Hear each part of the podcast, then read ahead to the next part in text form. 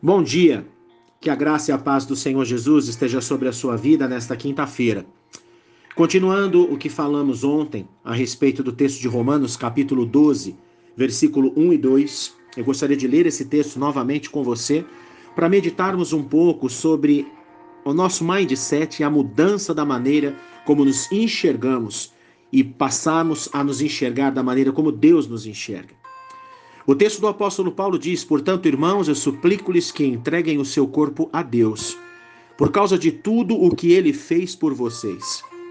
Que seja um sacrifício vivo e santo, do tipo que Deus considera agradável. Essa é a verdadeira forma de adorá-lo. Não imitem o comportamento e os costumes deste mundo, mas deixem que Deus os transforme por meio de uma mudança em seu modo de pensar, a fim de que experimentem a boa, agradável e perfeita vontade de Deus para vocês. Ontem nós falamos a respeito do início do processo de ter o nosso mindset transformado pelo poder do Espírito Santo. Tudo começa com a rendição e submissão ao senhorio de Jesus. E hoje eu gostaria de avançar um pouco para entendermos o que a palavra de Deus chama de sacrifício vivo, santo e agradável a Deus. A expressão sacrifício vivo, ela vem de uma junção do idioma grego das palavras tisian e zaó. A palavra tisian significa sacrifício prescrito por Deus, atendendo à maneira de como Deus deseja, atendendo à maneira de como a justiça de Deus deve ser satisfeita. Ou seja, ela já nos traz implícito, esta é a tradução desta palavra e a força dessa palavra, já nos traz implícito de que a maneira como nós oferecemos sacrifícios a Deus é a maneira como ele deseja. Aqui já cai por terra todo o entendimento que nós trazemos muitas vezes da formação que recebemos, de que cada um adora a Deus do seu jeito. Não, a palavra de Deus nos deixa claro: existe a maneira de adorar a Deus que ele mesmo determina na sua santa palavra. Essa palavra no grego, tisiel, nos traz esta força, essa definição de que o sacrifício precisa ser feito da maneira como Deus prescreve na Sua palavra.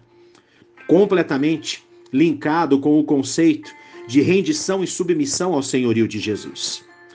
E a segunda palavra que nos traz a expressão sacrifício vivo, a palavra zaó do idioma grego, idioma na qual foi escrito a carta aos romanos no original, significa vivo, algo que brota vida, algo que flui vida, fluindo a verdade que vem direto de Deus saciando as necessidades e os desejos mais profundos de uma alma sedenta por Deus. Portanto, a junção dessas duas palavras no grego, sacrifício vivo, ela na verdade traz para nós o conceito que o nosso Senhor Jesus Cristo nos ensina sobre a nossa crucificação diária.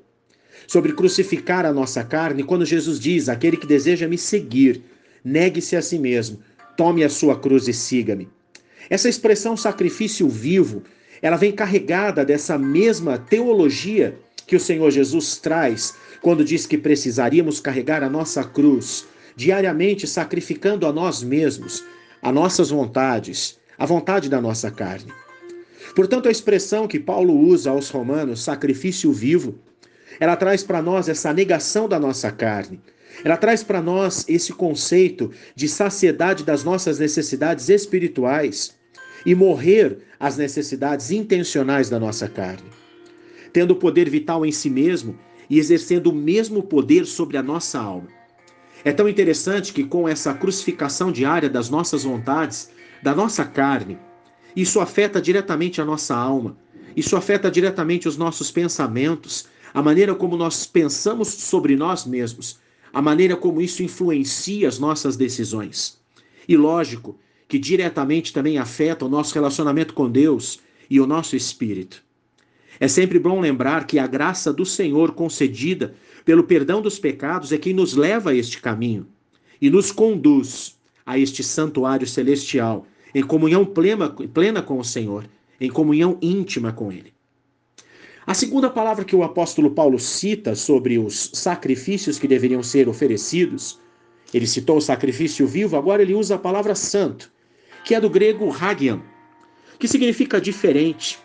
E é muito interessante nós meditarmos um pouco sobre o significado da expressão santo, principalmente quando associamos culturalmente ou religiosamente Essa expressão santo como sendo pessoas que são que são canonizadas e que devem ser adoradas e colocadas como intermediários entre nós e Deus. A expressão santo, biblicamente falando, em momento algum expressa essa definição que temos. A expressão santo do grego hagia significa diferente. Significa contrário aos moldes deste século. Significa completamente de acordo com a natureza de Deus. É completamente diferente do mundo. É condizente com o novo nascimento de quem se entrega ao Senhor Jesus. É condizente com a nova natureza que nós encontramos em Cristo Jesus. É diferente do mundo e é semelhante a Deus. É contra a natureza do mundo e a favor da natureza de Deus. E por essa natureza, quanto mais se aproxima de Deus, ela passa a refletir a essência do céu, a essência de Deus. Ela nos leva, esse conceito de santo, nos leva a nos apartar de tudo aquilo que é da carne, de tudo aquilo que é do mundo, de tudo aquilo que é contrário a Deus. E ela indica uma ação enérgica da nossa parte. Significa que nós decidimos ser santo. Nós decidimos nos oferecer ao Senhor como santos. E isso indica uma ação enérgica, uma decisão da minha parte e da sua parte. Essa expressão no grego também nos traz a força de uma veneração, a força de uma tomada de decisão radical. Talvez uma decisão tão forte ao ponto de negar o seu eu e se parecer com o Senhor Jesus. E a terceira expressão utilizada pelo apóstolo Paulo como sacrifício, ele cita sacrifício vivo, como falamos, cita sacrifício santo, como já dissemos, e ele cita um sacrifício agradável. Essa palavra agradável vem do grego euariston, que significa aceitável, grato, que traz a mesma essência. Perceba que ele tem muito a ver com o significado da palavra santo.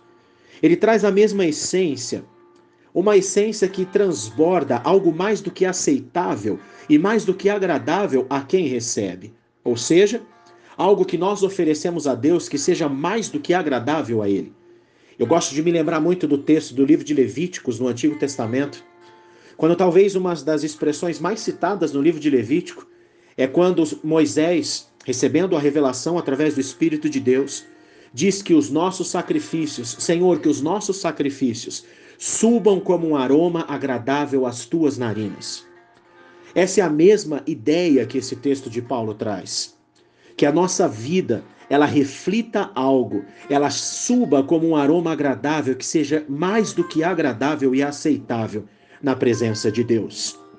Alguém no sentido como extrair um sorriso de quem recebe essa adoração. Tente imaginar assim: a minha vida e a tua vida exalando um cheiro que agrada profundamente o coração de Deus, que extrai um sorriso do rosto do nosso Senhor, em aprovação à maneira como apresentamos as nossas vidas diariamente diante dele. Essa é a maneira que o Senhor deseja, essa é a maneira que o Senhor deseja ser adorado.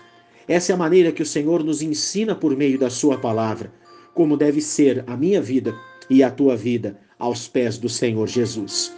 Eu gostaria de orar por você neste momento, apresentar diante do Senhor para que eu e você possamos, como dizem essas palavras escritas pelo apóstolo Paulo na carta aos Romanos, apresentarmos sacrifício vivo, santo e agradável a Deus. Esse senso de prontidão, esse senso de estar pronto, de um espírito preparado, sedento e desejoso pelo ministrar do Espírito Santo em nós e pelo derramar do Espírito Santo nas nossas vidas.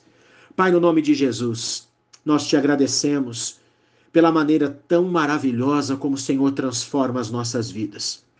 Senhor, nós nos abrimos ao Senhor neste momento. E queremos, Senhor Jesus, que a nossa vida seja de fato um sacrifício vivo, um sacrifício santo e agradável ao Senhor. Nós queremos, Pai, que a nossa vida exale um cheiro que seja agradável às tuas narinas, como diz a tua palavra. Queremos que as nossas atitudes, os nossos pensamentos reflitam, Senhor Jesus, uma decisão firme da nossa parte em nos entregarmos de corpo, alma e espírito ao Senhor. Senhor, o nosso desejo é que o Senhor receba este nosso sacrifício de alguém que se apresenta diante do Senhor sedento pela tua presença, sedento pelo derramar do teu espírito, desejoso pelo derramar do teu espírito. Que essa seja a verdade na minha vida e na vida de cada um dos meus irmãos. Eu peço o teu favor, a tua graça e a tua misericórdia sobre cada um deles, em nome de Jesus. Deus te abençoe, meu irmão, minha irmã, que você tenha um dia de bênção e vitória na presença do Senhor Jesus. Amém.